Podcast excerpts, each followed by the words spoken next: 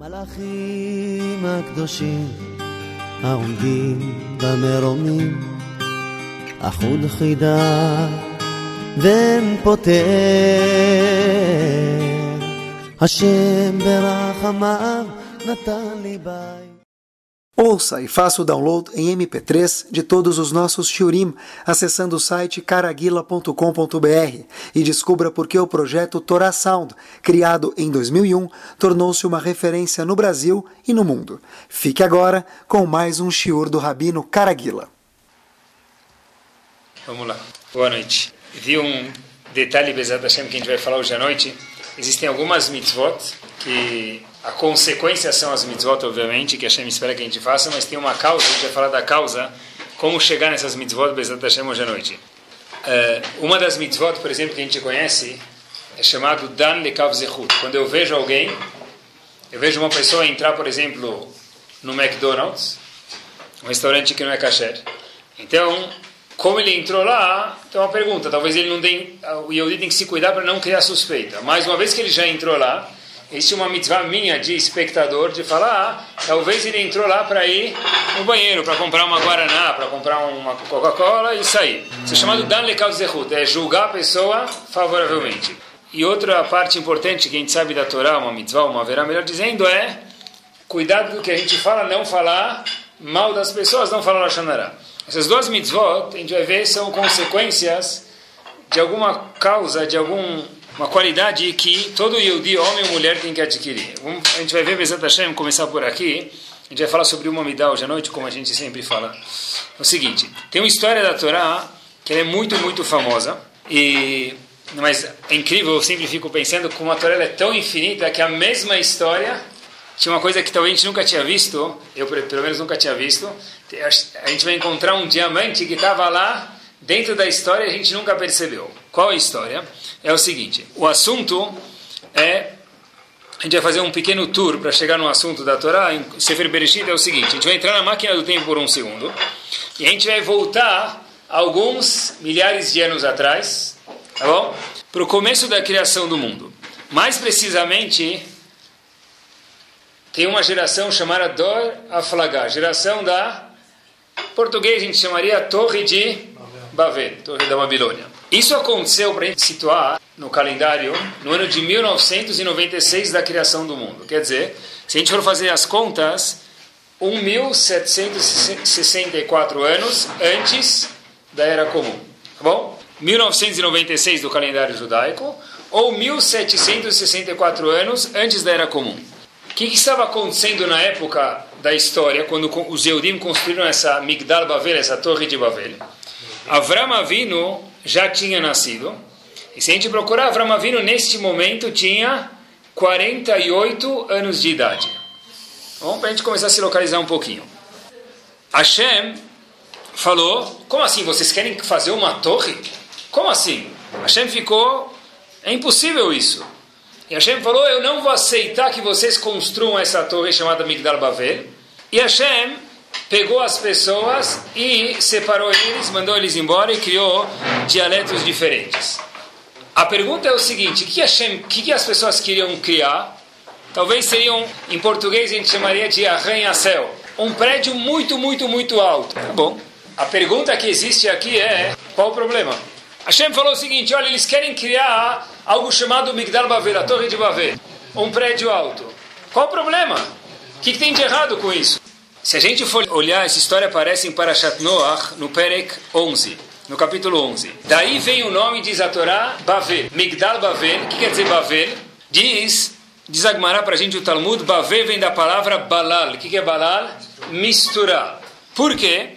Porque consequência desse Migdal Bavel, que Hashem ficou muito descontente com esse comportamento deles, a gente vai ver qual o comportamento errado que eles tiveram, Hashem criou outros idiomas.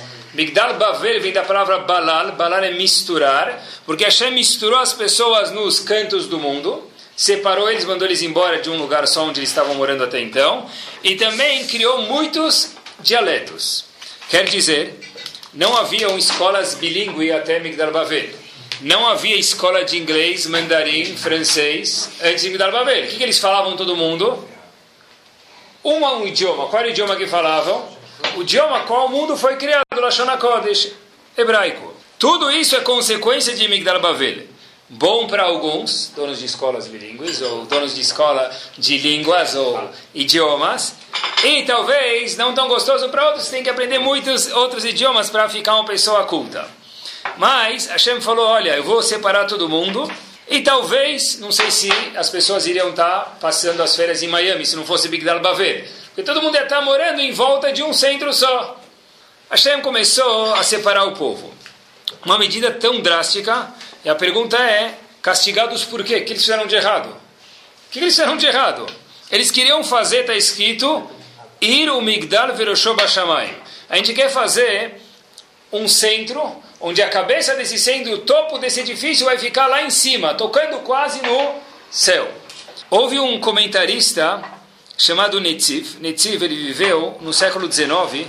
Ele foi com 36 anos de idade, Rosh Yeshiva de Yeshiva de Volozhin. Só para ter uma ideia de que tipo de grandeza tinha esse ser humano, esse grande Rav. Netziv diz o seguinte, olha, eles queriam fazer um prédio alto, para quê? Porque de repente a pessoa sai um quilômetro, dois quilômetros de distância, ele quer voltar. Como ele vai se achar? Segredo, não havia GPS naquela época. Como a pessoa vai voltar para a casa dele? Ele se perdeu no meio do deserto. Como ele vai voltar? Então eles fizeram um prédio muito alto para que a pessoa pudesse olhar. Ah, estou vendo lá o topo, lá o mastro. Eu vou, sei que eu vou chegando mais perto. Eu sei que lá é minha casa. Eu moro duas esquinas de lá, para a direita ou para a esquerda ou o que for. Então ele falou que o ponto todo disso era que fosse todo mundo pudesse voltar para o mesmo lugar e chegar em casa. Como se fosse uma bandeira, por exemplo. A gente sabe que no deserto, quando o povo judeu morou durante, durante anos no deserto, cada tribo havia uma bandeira. Por quê? Para eu que sou da tribo de Dan, por exemplo, me localizar e voltar para minha tribo. O outro que é da tribo de Reuven voltar para a tribo dele. Então, era um marco. Qual o problema disso, pessoal? Ele diz algo, pessoal, de se lambuzar. Olha que fantástico. Diz o Netziv Mivolojin o seguinte. Ele tem um comentário, comentário sobre o Humash chamado Emek Davar. Ele fala o seguinte, eu faço questão de ler para vocês. O Pasuk diz. O que gerou a construção do Migdal Bavel, da Torre de Bavel, foi o quê? Toda a terra tinha um só idioma e dvarim achadim, pensamento igual. União. E qual o problema então? E construíram um, uma torre. Qual o problema com isso? Ele diz algo fenomenal, o seguinte... Escutem só. Diz vou ler para vocês uma linha e meia. En deot bnei adam shavim. As pessoas não pensam igual. O mundo começou a se desenvolver e crescer. Hasheshu shelo yetzeu bnei adam mideazó. Eles começaram a falar, uau, o mundo está se desenvolvendo, cada um está tendo mais filhos. Talvez o filho do meu amigo ou o neto dele vai começar a pensar o quê? Diferente do que a gente pensa. Veio bemachshava acheret. Alken, portanto, tem uma solução, diz a geração de Migdal Bavel. Hayu mashgichim shelo yetze ish mishuv shelaem. Vamos fazer uma torre. Todo mundo que se perder não vai ter desculpa para falar a gente não voltou para casa porque dá para ver essa torre. E todo mundo vai voltar para a torre e nós vamos poder controlar o que? Como todo mundo se comporta. É o seguinte, diz ele a gente quer poder controlar como as pessoas pensam. Para isso, a gente precisa dar uma força para que as pessoas possam voltar para casa. Como que vão fazer isso? A gente construir um prédio muito alto, um arranha-céu. Todo mundo vai poder olhar para esse lugar, mesmo que se distanciar, e voltar para cá. Todo mundo vai morar no mesmo bairro. Eu vou poder controlar o seu pensamento. E se uma pessoa pensar diferente? Olha as palavras do Netziv Mivologin. Copiei. Mishpatol estrefa eles queimavam a pessoa. Pegavam a pessoa e era a pessoa precisava morrer, ele morria queimado, era um castigo. Quer dizer, uma pessoa que pensava diferente do que a comunidade estipulou ser o correto, essa pessoa era punida. larog Decidiram, diz o Netzif, totalitarismo. Quem pensar diferente do que nós pensamos, essa pessoa vai ter consequências drásticas para todo mundo aprender a pensar exatamente como nós. Hashem, quando viu isso, falou: impossível isso. Qual foi o castigo que Hashem fez? Todo castigo tem uma razão para isso. Hashem falou: eu vou pegar esse povo, fazer o quê? Fazer cada um falar idiomas diferentes. As pessoas não vão mais poder se comunicar. E eu vou separar eles. Quando eu separar eles, qual que é o remédio? O remédio é que as pessoas vão ter o privilégio e o poder de poder pensar diferente. Um vai morar no Brasil, outro em Israel, outro na Austrália, outro em Uganda, outro em Miami. Cada pessoa vai morar em lugares diferentes e através disso as pessoas vão ter a habilidade, o privilégio de poder pensar em diferente. Pessoal, olhem que fantástico. Nunca tinha visto assim. Qual o problema do Migdal Bavel? Porque Hashem ficou tão bravo. Porque Hashem falou, olha, se vocês querem concentrar todas as pessoas num lugar só, para que todo mundo seja obrigado a pensar igual, eu, Akadosh Baruch Hu, dizendo, sou muito contra isso. Depois que vi isso, eu lembrei uma coisa que, para mim, é, quando eu lembro quando estava em Shiva, me pediram para uma vez falar num Sheva Brachot. Fiquei pensando alguma coisa e Baruch Hashem saiu uma ideia e me voltou à cabeça quando estava preparando esse shiur. Como se fala paz em hebraico? Shalom. Shalom é paz. Lembra daquele adesivo azul que vem no Bar Mitzvah? Shalom é paz. É assim mesmo. A palavra shalom, não vi isso escrito, mas se a gente escrever, fica escrito. Então vamos falar. A palavra shalom forma as, as letras da palavra shalom, melhor dizendo, shin, lamed, vav e mem, formam uma outra palavra. Qual outra palavra? Moshel. Moshel. Se você pegar a palavra shalom, virar as letras, forma a palavra Moshel. O que, que é Moshel? Um ditador. Ani Moshel Becha. Eu, eu domino sobre você. Você é meu subordinado. Tive pensando, talvez, existem duas formas de ter shalom no mundo, paz no mundo. Uma forma é que nós dois juntos chegamos a um acordo em comum e a gente se comporta de tal maneira. Outra forma de ter paz no mundo é o quê? Aqui quem manda sou eu, você fica quieto e assim a gente vai ter paz. Moshe. E não é por coincidência, talvez, que a palavra shalom e a palavra Moshe são as mesmas letras, porque para chegar a shalom tem a forma sadia, a forma saudável, e a forma de Moshe. Torre de Babel, eles falaram, a gente vai mandar em vocês. Vocês vão ser obrigados a ser robôs e pensarem da forma quadrada que nós pensamos. Hashem falou, eu não concordo com isso, eu quero que tenha shalom, mas uma forma de harmonia, onde cada pessoa possa pensar diferente e ainda assim se aceita pelo outro. Isso aqui não se aplica em Migdal Bavel, entre aspas, somente, porque senão a Torá não contaria isso para gente. Isso aqui é algo prático, obviamente, pode ser uma sociedade no governo, pode ser com um patrão e empregado, pode ser com marido esposa, e vice-versa, e pode ser com os filhos também. Meus filhos fazem o que eu quero. Não porque eu ensinei eles, não porque eduquei eles, porque está no chicote. Uma vez que o chicote sai de perto, eles vão revelar quem eles são de verdade. Porque o Shalom e Moshe, sempre que eu vejo pessoas fazendo o que alguém quer, isso pode ter duas razões. Uma razão é porque, uau, ele entendeu a mensagem do pai, ou da casa, da companhia, ou do país. Ou pode ser porque aqui é assim. Não é? Quando mandam, se o governo ele oprime as pessoas, eles são obrigados a se comportar assim. Mas não é que a gente quer fazer isso. Migdal Bavel a gente vai obrigar as pessoas. A gente falou, eu vou separar todo mundo para mostrar que eu não concordo com isso. Se a gente andar um passo adiante, tem uma outra coisa aqui, sai daqui, que eu nunca tinha entendido. Olhem que bárbaro. O povo pecou no começo da criação do mundo, Noah veio, Hashem fez o Mabur, o famoso dilúvio.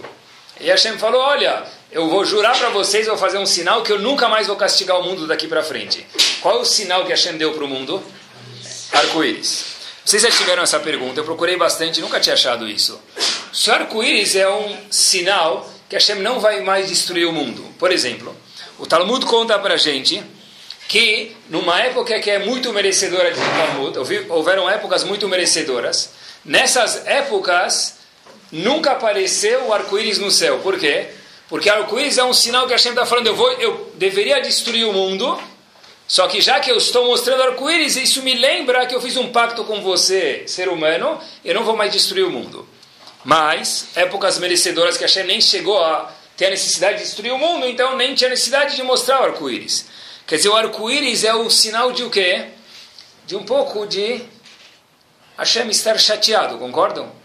Eu não sei se já tiveram essa pergunta, eu já tive. Toda vez que aparece é, mas talvez hoje seja um pouco é, físico também, eu não sei, mas Hashem está escrito na Gemara, houveram épocas que o povo era tão merecedor que nunca apareceu arco-íris. Por quê? Porque Hashem falou, eu não preciso de arco-íris, o povo tem zerru, tem méritos.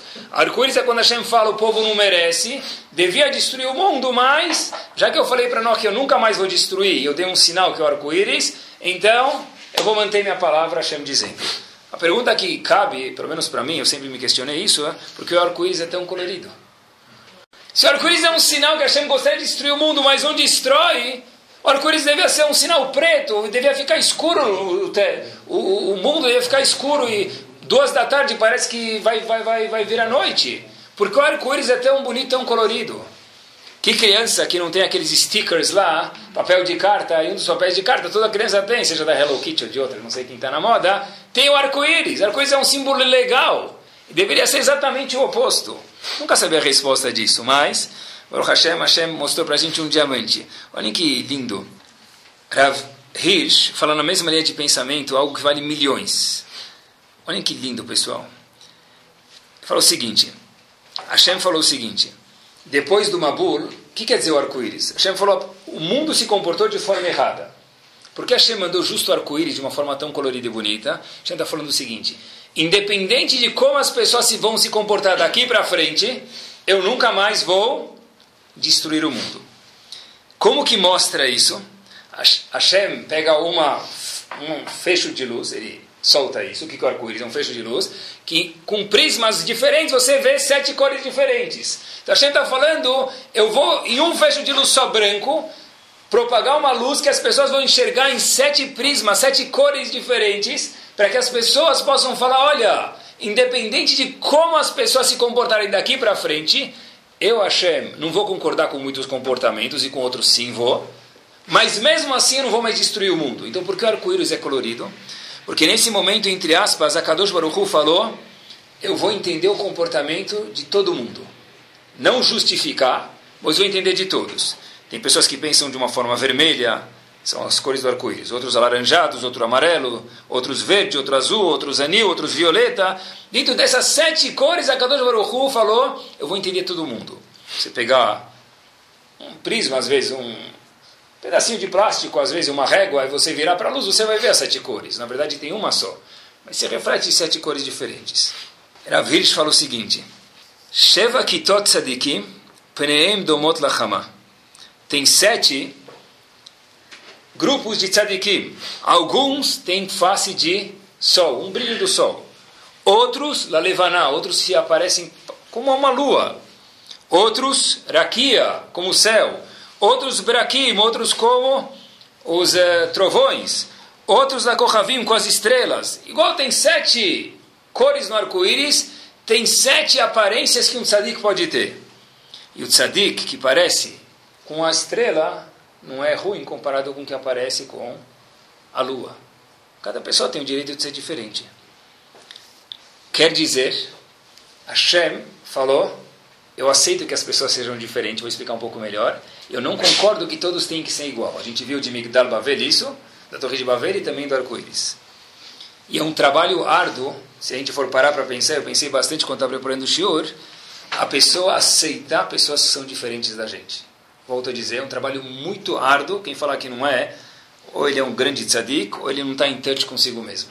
Aceitar uma pessoa que é diferente de mim, eu gosto de gastar mais, ele gosta de gastar menos. Eu gosto de fazer ginástica, ele não quer fazer nada de ginástica. E os exemplos vão e vão e vão e vão. Aceitar uma pessoa que é diferente de mim, entender ela e conseguir gostar dela é um trabalho muito, muito, muito árduo. A gente tem, Baruch Hashem, o Shulchan Aruch. Código de leis. Tem todas as leis possíveis lá dentro. Leis que até parecem estranhas demais, mas tem tudo lá dentro. Dentro do Shulchan Aruch, se a gente procurar, dentro do Talmud, se a gente procurar, houveram rabanim grandes demais que eram muito cuidadosos com a mitzvah de tzitzit. No Talmud, se a gente procurar, outros rabanim falaram, não, a gente vai fazer tzitzit, só que a minha mitzvah, qual que é a minha mitzvah? É tefilin. Outros rabanim dentro do Talmud falaram, não, a minha mitzvah não é tefilin e tzitzit, eu vou colocar os dois. Mas a minha mitzvah é kashrut. Agora a pergunta é o seguinte: se eu sou um Rav, do Talmud não tem pergunta, mas cada um consigo mesmo. Se eu sou um Rav que sou muito cuidadoso com tzitzit, e ele é muito cuidadoso com talit, o que, que eu penso dele?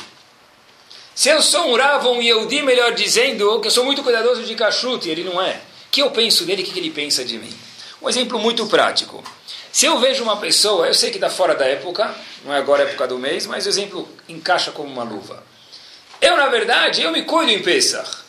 Eu gosto de Pesach, mas a minha mitzvah, na verdade, é Sukkot. Tá bom?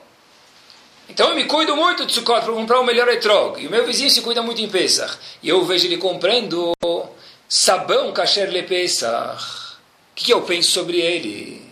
Hazito, Próxima vez que fizerem Mishiberach para a cura dos enfermos, eu vou colocar o nome dele lá. Sabão para Pesach? Tem um vizinho de dois andares de cima, ainda coitado, ele fugiu, deve ser da casa de loucos. Ele usa fralda kasher le Pesach. Que a fralda kasher le Pesach precisa disso? Eu posso não usar se eu tenho resguardo da. No caso aqui, eu tenho resguardo da não preciso usar a fralda kasher le Pesach. Mas eu sou obrigado a entender essa mensagem de Migdal Bavel, que eu não posso ser totalitarista. Eu posso entender que tem pessoas diferentes de mim. Igual que ele deve pensar de mim quando eu viajo, horas para procurar o melhor etrog, eu fico duas horas na loja procurando o melhor etrog. Ele entende. Eu também preciso entender se ele usa a fralda kasher le Pesach. Quer dizer, eu preciso saber entender os outros, é muito difícil isso. Aceitar os outros são diferentes de mim. Olhem, pessoal, o que eram os nossos avós, e é de lambuzar os dedos também. Olhem a história de Avram Avino. Avram Avino, Hashem falou para ele, Lech Lecha, vai embora. Ele saiu da terra dele. De repente, Avram Avino vai parar em Mitzrayim, no Egito. Ele saiu de Israel. O Ramban diz, Nahman diz que ele fez um pecado. E quem mandou ele sair de Israel? Não era para sair de Israel. Israel é um lugar santo. Qual foi a razão que Avram Avino saiu e foi parar no Egito? Porque tinha fome. Então ele teve que deslocar para procurar um lugar onde tinha comida para comer. Que aconteceu nesse lugar? Logo que ele chega no Egito, qual o primeiro incidente que acontece? Mostrem os passaportes. Avramino passa na Polícia Federal.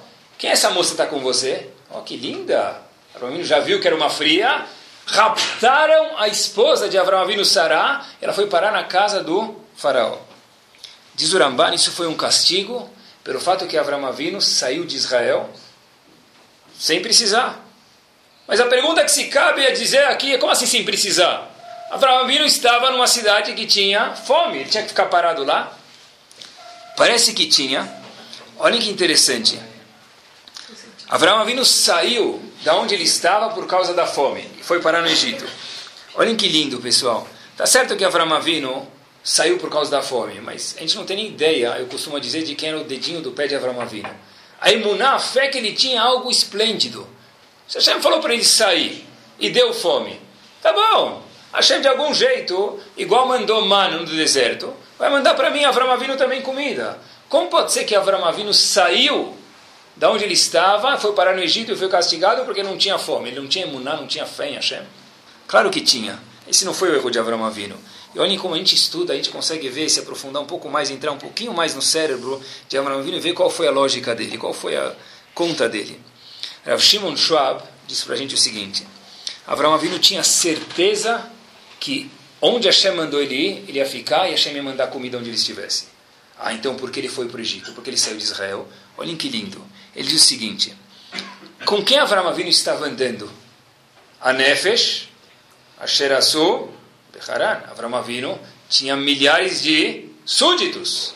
Então Avram Avinu fez o seguinte cálculo. Eu, por mim, Habibi, estou de boa. Por quê? Eu tenho emuná. Eu sei que Hashem vai me dar comida onde eu estiver. Hashem mandou eu sair daqui. Eu não vou para sair daqui. Mas espera aí, eu não estou sozinho. Eu tenho mais milhares de pessoas comigo que não estão no mesmo nível que eu estou.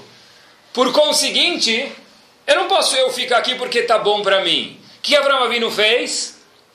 Foi para o Egito. Porque Hashem castigou ele. Porque ele falou, olha, se você tivesse imunar de verdade, mesmo pelo teu público, você também ia ficar aqui. Mas, de novo, qual foi o erro minúsculo de Abraão Avino? Que ele não teve tanta imuná, mas por que isso? Porque Abraão Avino colocou na equação matemática dele o seguinte: existe eu e as pessoas que estão comigo. Nem sempre o que é bom para mim é bom para os meus seguidores também. Então, mesmo que no meu nível de imuná está ficar aqui, eu preciso me deslocar para que as pessoas que andam comigo também estejam confortáveis. Quer dizer, a gente vê quanto os nossos avós eles consideraram o pensamento das outras pessoas. Quanto eles conseguiram entender pessoas que eram, entre aspas, menos religiosas do que eles. Todo dia de manhã, a gente vai dar mais um passo, a gente fala no Birkot Shahar, por exemplo, Pokeach Ivri. Tradução que Hashem permite, faz com que o ser humano presente consiga enxergar, enxergar o mundo, ter visão. Pokeach Ivrim está no plural, que as pessoas consigam enxergar. Outra brahá que a gente faz, por exemplo, é Marbish Arumim, que Hashem veste as pessoas que não têm roupas. Isso está também um presente ter roupas. Isso está no plural. Existe de repente uma das brachot, que é uma exceção, que aparece no Birkot HaShachar nas bênçãos matinais, é She'asa li Kol Tzurki, que Hashem fez tudo o que eu preciso. Por que essa brachá, ela aparece no singular? Deveria estar no plural. Hashem fez minhas necessidades, deveria falar fez necessidades de todo mundo. Olhem que lindo. Rahamim explicam para a gente o seguinte, eu não posso falar que Hashem fez a necessidade de todo mundo. Por quê? Porque já que cada pessoa tem necessidades diferentes, então o que ele precisa não necessariamente é o que eu preciso. Eu posso falar da minha parte, Sheasa de Kolsorki. Eu tenho o que eu necessito. Quem precisa falar que ele tem o que ele precisa? Só ele. Por isso que essa é a brachá que aparece no Birkot HaShachar, que está no singular. Por quê? Porque eu todo dia de manhã tem que lembrar, uau, eu tenho o que eu preciso, mas talvez o que eu preciso não é suficiente para ele. Ele pode precisar de mais e eu posso saber, eu preciso saber respeitar as pessoas terem tendências diferentes e necessidades distintas uma das outras. Isso aparece até nas alahot, se a gente for ver. Por exemplo, a gente pode escutar duas pessoas indo perguntar para um rabino se precisa jejuar Yom Kippur ou não. Uma sai com a resposta que sim, e a outra mulher sai com a resposta que não. Mas como? Discriminação isso. Por que ela precisa jejuar e eu não? Por que eu preciso e ela não precisa, ou vice-versa? Resposta é que depende. Na equação tem milhões de coisas. Talvez ela está grávida, você não está. Talvez ela tenha uma fraqueza que você não tem. Quer dizer, mesmo dentro do Shulchan Aruch não existe uma alahá clear cut para todo mundo. A alahá depende conforme o que? As pessoas. Escutei uma história que aconteceu. Tem uma Hassidut muito grande, Estados Unidos e Israel, chamado Bobov. Mas, chamado Procurem um pouquinho, o pessoal é uma Hassidut muito, muito grande haviam, as pessoas estavam sentadas no Hassidim, obviamente você sabe, já devem ter visto os Hassidim, eles se vestem, tem as PO deles, tem o fraque deles, tem o chapéu deles, tudo o uniforme que eles usam. O Rebbe, de repente, no meio da Seudá lá de Shabbat, no Tish, Tish é a Seudá que eles fazem depois e cantam, com o Rebbe lá na frente, viu que tinha uma pessoa muito diferente, vestido diferente. Então, diferente de todos os presentes. O Rebbe, antes de fazer o Bricat Amazon, falou, olha, eu vou contar uma história para vocês. Todo mundo começou a olhar um para o outro, fala, como assim? Antes do Bricat Amazon, o Rebbe nunca fala nada. Ele canta, fala do Vartora antes, não tem história nenhuma que ele fala. Mas, Hassid é Hassid, Rebbe Rebbe, fica quieto e escuta. Então o Rebbe começou a contar o seguinte. Sabe que às vezes a gente tem vontade de rir de pessoas diferentes da gente, Rebbe. Mas eu vou pedir para vocês não rirem. Mas rirem de quem? Ninguém entendeu nada. O Rebbe fala, sabe o que? Isso até me lembra uma coisa que aconteceu. Tudo isso cantando o Rebbe de, o Rebbe de para os Hassidim deles, seguidores dele. Uma vez, eu fui com meu pai, disse o Rebbe, num Sheva Brachot. Um Sheva Brachot que teve. E de repente, tinham tanta gente lá que começaram a passar o Mai Maharonim, as últimas águas antes de fazer Birkat Amazon. A água passou, passou, passou, até chegar na última pessoa, demorou talvez alguns minutos. Um dos participantes cansou da, da, da do Sheva Brachot, parece que estava meio sem graça, e dormiu, cochilou. Começaram a passar o copo do Mai Maharonim e colocaram o Mai Maharonim na frente desse senhor Euven. Nada, o Mai Maharonim não saía do lugar, até que perceberam que Euven estava dormindo. Os Hassidim começaram a falar, tudo isso o Rebbe contando para o público, no, no, e ela, e ela, quer dizer, Vai, vai, vamos, acorda. Esse Reuven, o que, que ele pensou? Esse Reuven falou o seguinte: Uau, o que, que é isso? O copo de Zimun pegou o copo do Mai Maharonim, levantou o copo e falou, começou a fazer o Zimun. Havlam venivrich lemarkai lakadishah, rabotai nevarech, acordou com um copo na frente, falaram Nunu, ele pensou que era Zimun, pegou o Mai Maharonim, começou a fazer Zimun. Todo mundo começou a se divertir e as gargalhadas alegraram todo o Sheva Brachot. O indivíduo ficou igual a pantera cor-de-rosa, vermelho. Meu pai, disse o Rebbe de Bobov, chegou, pegou, pegou minha mão e falou o seguinte, sabe o que? É muito divertido mesmo, mas acostume-se a não rir às custas dos outros. Acabou o Sheva Brachot, foi para casa. E ele contou essa história para o público. Minutos depois, estava na hora de fazer a Brachá Chroná. Convidaram aquele indivíduo que era diferente de todos os outros para fazer Chroná. E aquele indivíduo fez Chroná não igual os Hassidim fazem, porque ele não sabia fazer assim. Porque ele não era Hassid, ele foi simplesmente na Seudá, na refeição do Rebbe. E, daquela vez, ninguém riu pelo fato dele ser diferente. Quer dizer, de fato, é muito mais gostoso, muito mais alegre rir de alguém que é diferente da gente. Mas, como disse o Rebbe de Bobo, cuidado para nunca rir às custas dos outros. Por quê? Porque a gente tem que saber, entender que as pessoas são diferentes. Existe uma lahá que a gente faz todo ano, a gente não sabe porquê, talvez, a gente vai aprender agora. Na Midá, na reza que a gente faz três vezes por dia, tem uma época de inverno e uma época de verão. No verão, a gente costuma dizer Veten, Bracha, e fala Morid, Hatar. Quando a gente empeça, quando começa a se falar isso, a gente fala Morid Hatar e Veten Bracha simultaneamente. Já no inverno, o que acontece? No final de Sukkot a gente fala Mashiv Aruach, o Morid Geshem. E muitos dias depois, semanas depois, que a gente fala Veten, Talumatar, se muda a segunda parte. A pergunta é, por que em Pesach, na parte de verão, a gente pede orvalho e muda os dois termos da Midah? Já no inverno se, pede, se lembra a chuva e só se pede chuva semanas depois. Por que isso? A Alaha é a seguinte, na época do Bet HaMikdash, os Yehudim, como iam nas festas, nas peregrinações até o templo, até o Betamigdash, eles iam caminhando. Eles voltavam para casa caminhando também. Alguns moravam uma esquina do Betamigdash, outro a duas e outro a duzentas esquinas do Betamigdash. Eu já cheguei em casa e agora é época da chuva, Habibi. Terminou Sukkot, é época da chuva. Tem que chover para mim poder crescer a minha plantação. Eu preciso faturar agora. Eu já cheguei em casa, eu fechei minha porta, olho para cima, tenho meu teto. E eu falo Mashiv Aruach, Morida Geshem. Começo a lembrar a chuva já. Só que peraí, tem gente que está indo para o Brasil, voltando a pé para o Brasil. Ele precisa de mais algumas semanas para chegar em casa. Então, o Hachamim decretaram o seguinte: ninguém vai pedir chuva até algumas semanas depois. Todo mundo vai só lembrar chuva, mas ninguém vai pedir. Por quê? Para você lembrar que mesmo que você não precisa de chuva, mesmo que você sim precisa de chuva agora, tem outras pessoas que vão ser prejudicadas com a chuva. Então saiba respeitar os outros. Mas eu preciso, mas não é eu, somos nós. E às vezes eu preciso sacrificar um pouquinho o meu eu perante o nós que existe. Isso a gente contei algumas histórias um pouco mais antigas. Teve uma história que aconteceu faz uma semana atrás. Um aluno mostrou, hoje em dia a pessoa faz a TIM, eles filmam já. Então o aluno mostrou um filme.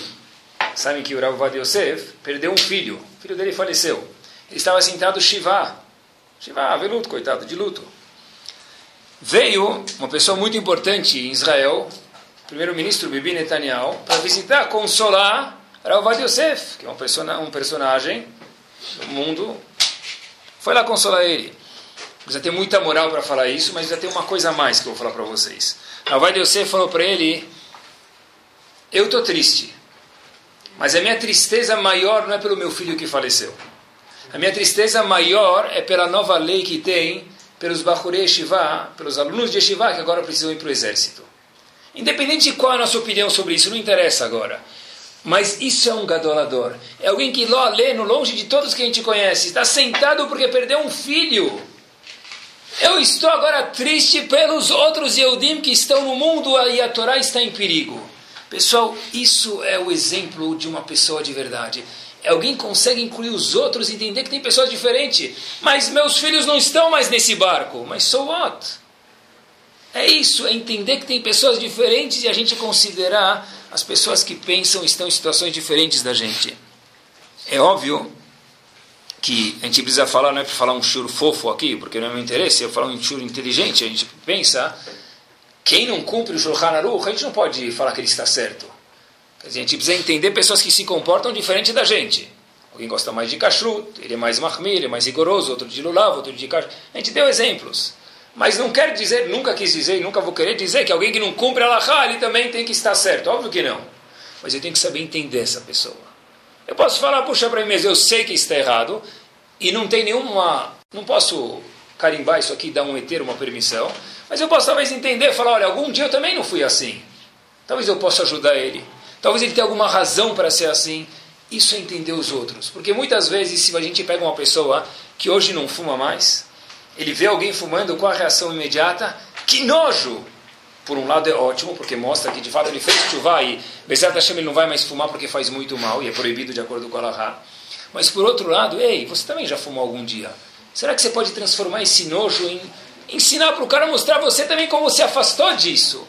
Para isso precisa de uma grandeza muito pessoal, precisa ser muito grande para conseguir pensar dessa forma. Fumar hoje em dia? Certeza que é contra Allah. Hoje em dia tem inúmeras chuvot, respostas de Rabanim, já que é comprovado, a gente pega um raio-x, vê o pulmão, as nuvens que tem no pulmão de alguém que fuma lo aleno, a pessoa está se suicidando com o tempo, faz muito, muito mal. Certeza que é proibido. É, tem razão. Uma pessoa diabética, por exemplo, se ele pede para a gente comprar um chocolate para ele, então existe uma pergunta lá, ah, se eu posso com esse dinheiro, mesmo que é meu pai, se tem misvá de kibbutz vai comprar um chocolate para ele. Não é para agora, mas uma coisa que é comprovado que faz muito mal, tem que tomar cuidado mesmo. A pessoa tem que sempre pensar por isso que tem salada hoje. A pessoa sempre tem que pensar o seguinte: eu tenho o meu Rav e ele tem o Rav dele. É possível que dois Yehudim estejam enquadrados dentro do perímetro da Lahá e um se comportar diferente do outro. Vou dar um exemplo, outro exemplo para vocês, um exemplo prático. Sabem que de acordo com a Lahá, não é todo mundo que concorda que mulher pode usar peruca. Novidade? Então explico. Ravad Yosef tem inúmeras cartas, ele, óbvio que ele não é ele que inventou isso, ele se apoia no Shulchan Aruch, e com a grande sabedoria dele, ele diz que a mulher precisa cobrir o cabelo com um lenço, mas não com uma peruca, é proibido cobrir com peruca. Porém, outros posquim, outros legisladores falam que não, que peruca serve. Agora é o seguinte, pode existir uma mulher que se cobre o cabelo com peruca, outra mulher que cobre o cabelo com lenço e as duas estarem certas. Como? Porque uma segue o Rav dela, que é o Ravad Yosef. Outra segue o Rav dela, que é outro Rav, e tem inúmeros Rav que, Rabanim, que também de calibre, que pensam diferente. E as duas estão certas. Agora a pergunta é, quando eu coloco um lenço e vejo alguém que está de peruca, o que eu penso dela? Ou vice-versa. Para isso, precisa trabalhar muito as midot para a pessoa poder entender que tem pessoas diferentes de mim que se enquadram dentro da Lahá e ainda assim estão 100% corretas. Pessoal, o mundo tem quantas bilhões de pessoas? Eu vi quase, quase 7. Então deve ser que hoje já cresceu, nasceram mais algumas, 7 bilhões de pessoas. 14 milhões de Yehudim, comparado com 7 bilhões de pessoas, é, é um fragmento muito pequeno. É um mundo muito pequeno. Mas, Nishkain Pashut. Não é fácil. Não é fácil. Viver com 14 milhões de pessoas e entender que pode ser que os 14 milhões estão certos, mesmo que eles pensam diferente de mim, é muito difícil. É muito difícil. A gente fala todo dia, no fim da tefilá, dá três passinhos para trás, que a gente fala, você, shalom, bimromav. Hashem que faz shalom lá em cima, porque lá em cima também precisa fazer shalom, não é fácil. Uyase, shalom aleinu. Quem não conhece essa música? É, junto, vem junto com a Vanagila, Top Hits. Junto com a Vanagila.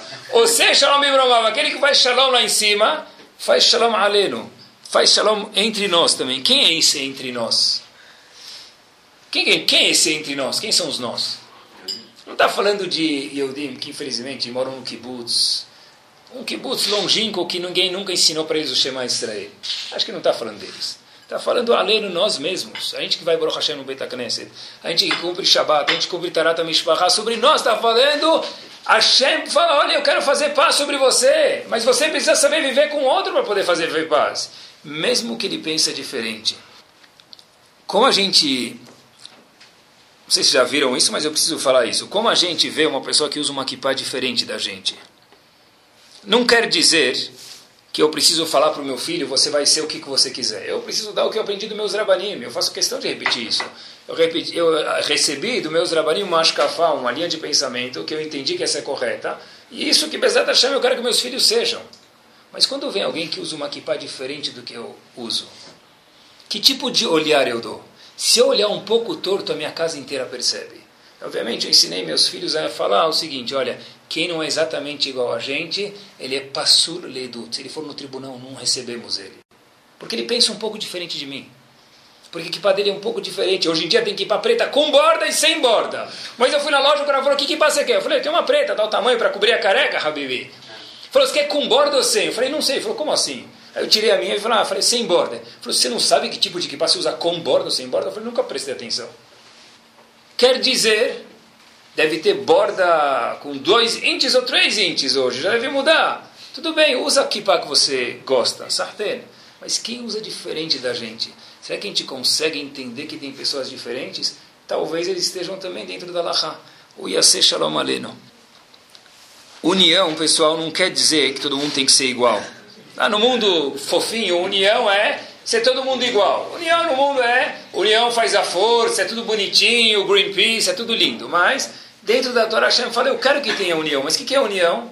Só pode existir união, eu entendo, no momento que as pessoas conseguem entender que elas aceitam pessoas que pensam diferente delas. Eu peguei uma foto, já viram, a cada sete anos e meio tem aquele famoso Silma Chas, já ouviram falar? Terminam todo o Talmud. Procura depois, no Rav Google, uma foto e veja um Silma Chas. Tem uma foto lá de um Hassid, do lado de uma pessoa que acabou de colocar aqui hoje na cabeça, está sentado lá, caiu de paraquedas lá no Silma Chas, como a gente fala em português. Essa é a coisa mais linda que tem. E na hora da dança, os dois se abraçam. Não quer dizer que eu vou ser que nem ele, mas quer dizer que eu posso abraçar ele, eu posso falar para ele, eu posso entender ele também. Eu sei o que é certo, eu sei o que não é certo, mas não estamos aqui para julgar as outras pessoas, conseguimos viver junto. Uma pessoa uma vez chegou para o Hafetz Haim e perguntou para ele o seguinte: Rav, a qual grupo eu tenho que pertencer? Uau, pergunta boa para fazer para um grande homem. Chegar para o Hafetz Haim e perguntar: tem Hassidim, tem Mitnagdim, Sfaradim, Ashkenazim. Cada pessoa tem que seguir o costume dela, isso é importante. Repetir. Se eu sou Sfaradim, não posso vir amanhã. Outro, outra coisa. Cada pessoa tem o costume dela, nasceu assim, orgulhe-se e vai para frente carregando isso a vida inteira. Isso é pachuta, é óbvio. Mas, qual grupo eu tenho que pertencer? Perguntaram para o Havetz Haim. Havetz Haim falou para eles o seguinte: Habibi, daqui 120 anos, Hashem não vai perguntar para ninguém qual grupo você pertencia. Se você foi para as segundas de final ou ficou lanterninha no grupo B. Hashem não vai perguntar isso para você. Então, Perguntou para o Havetz Haim, o, o Yehudi, Rav, então o que, eu preciso fazer? Disse Havetz Haim, calma. Hashem vai pegar um Sefer Torah, segurar na mão e falar o seguinte, você cumpriu o que está escrito aqui? Se cumpriu, Hazako Baruch. Se não, tem que melhorar. Só isso. Hashem nem quer saber a que grupo a pessoa vai perceber. Vai, vai, vai, vai, vai ter que estar incluso. Então o Havetz Haim falou, olha, em vez de ser preocupado em que grupo você faz, Habibi, preocupa, vai, tenha um Rav, cumpre as Alachot Shulchan tem que estar mais preocupado com isso. A gente tem, Baruch Hashem, sinagogas diferentes, mesmo em São Paulo, Baruch Hashem, e aqui a gente mora em Genópolis, depois vocês procurem, sabe? eu gosto de ver as coisas, estava outro dia jogando banco imobiliário com meus filhos, nas férias, eu, na minha época o banco imobiliário tinha outras propriedades, agora mudaram. A propriedade mais cara do banco imobiliário qual que é? Higienópolis. Hoje é Higienópolis. Por um lado, Baruch Hashem, a gente está no, no, lugar mais valorizado. Por que é valorizado? Porque os Yudim vieram para cá, é pachuta isso. Mas a gente mora num bairro que tem seguranças que falam Shavuatov para a gente, Shabbat Shalom, Atzlachá, é? Passem lá na, na Baronesa de Tu. Ele fala, Shavuatov, hoje eu passei, ele falou Shavuatov, e mais alguma coisa ainda. Atzlachá Haver. Cada semana ele aprende mais uma frase. A gente mora num bairro que Baruch Hashem ele é judaico, e assim devem ter outros bairros no Brasil também. Mas, morar num bairro que tem muitas sinagogas, eu posso gostar de numa, e por isso tem muitas sinagogas. Eu tenho que me sentir bem, assim está na Lahá, onde eu rezo.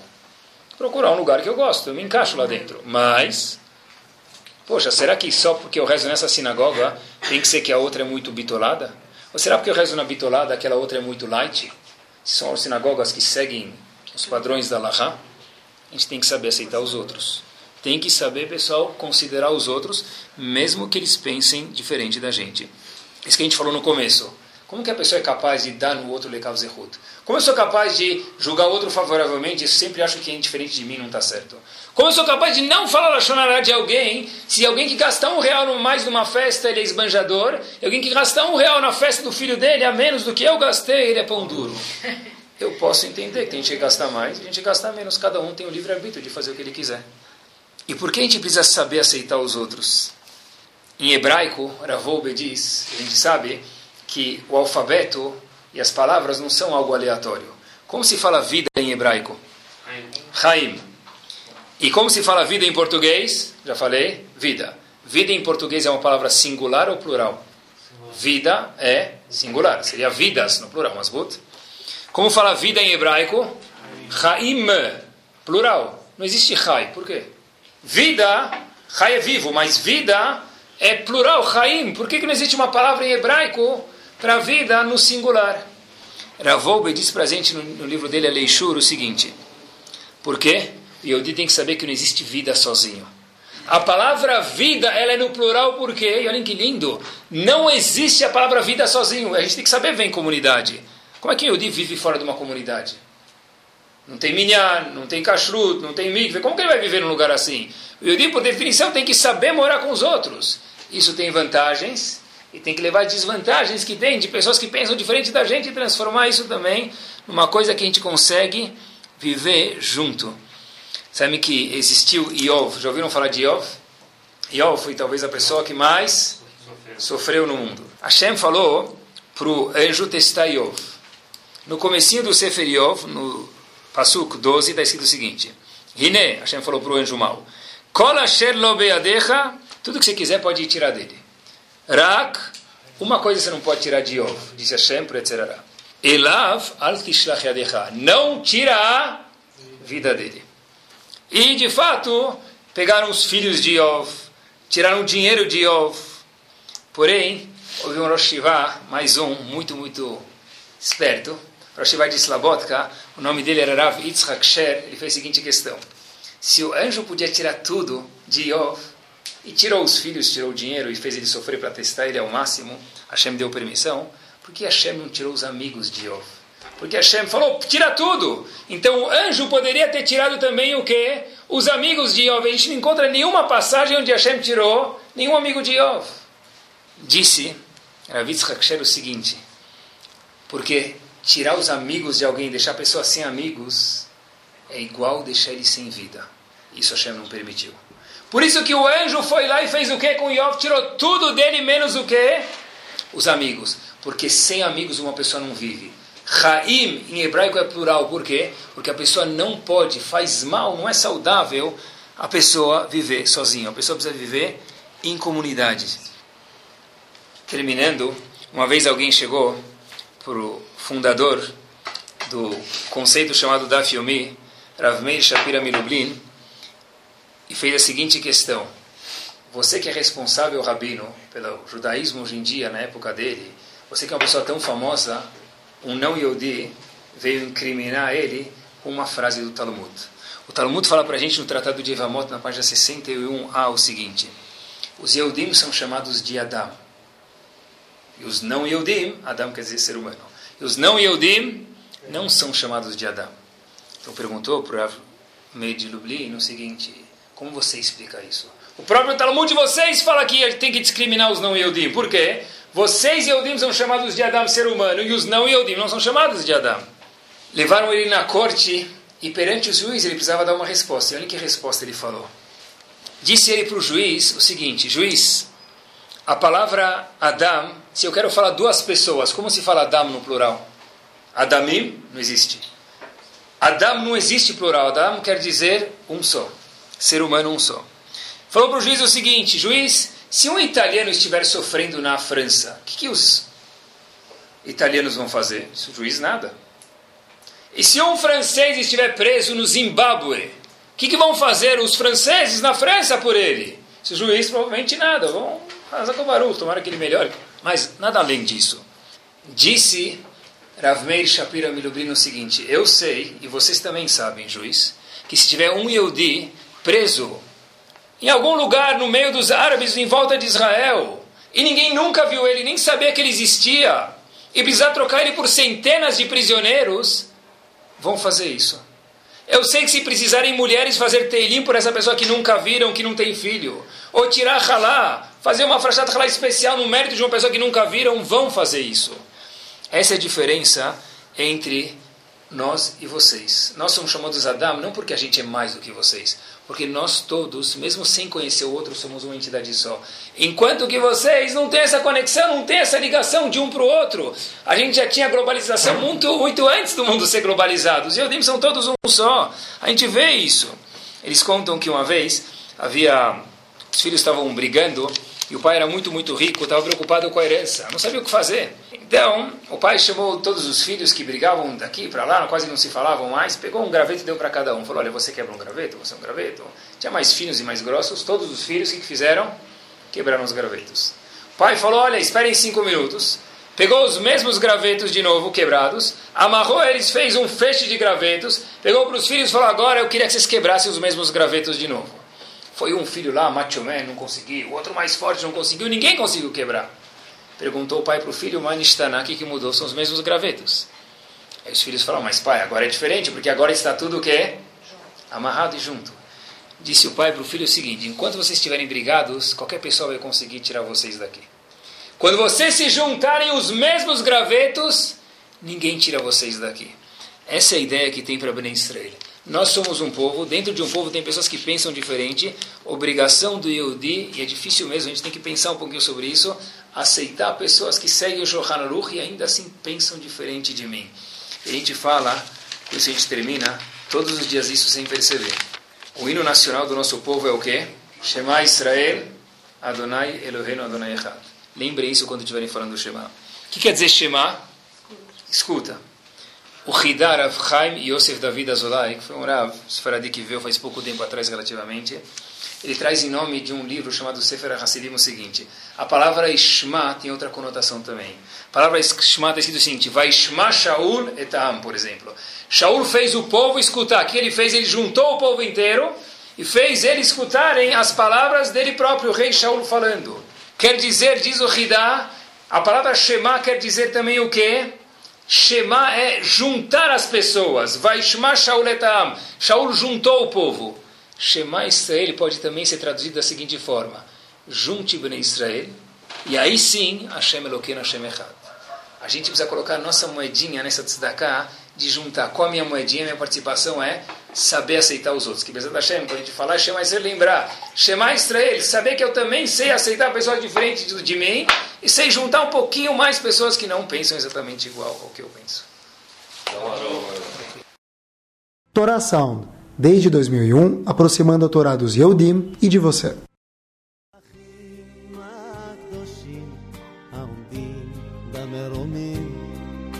חלום אחד לא אוותר. השם הבטיח עוד לרקום שלום בחוט של תכלת. מתי הוא שוב חוזר?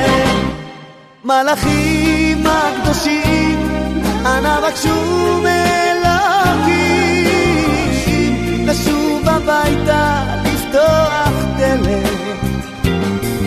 העומדים במרומים, לא אל תפסיקו את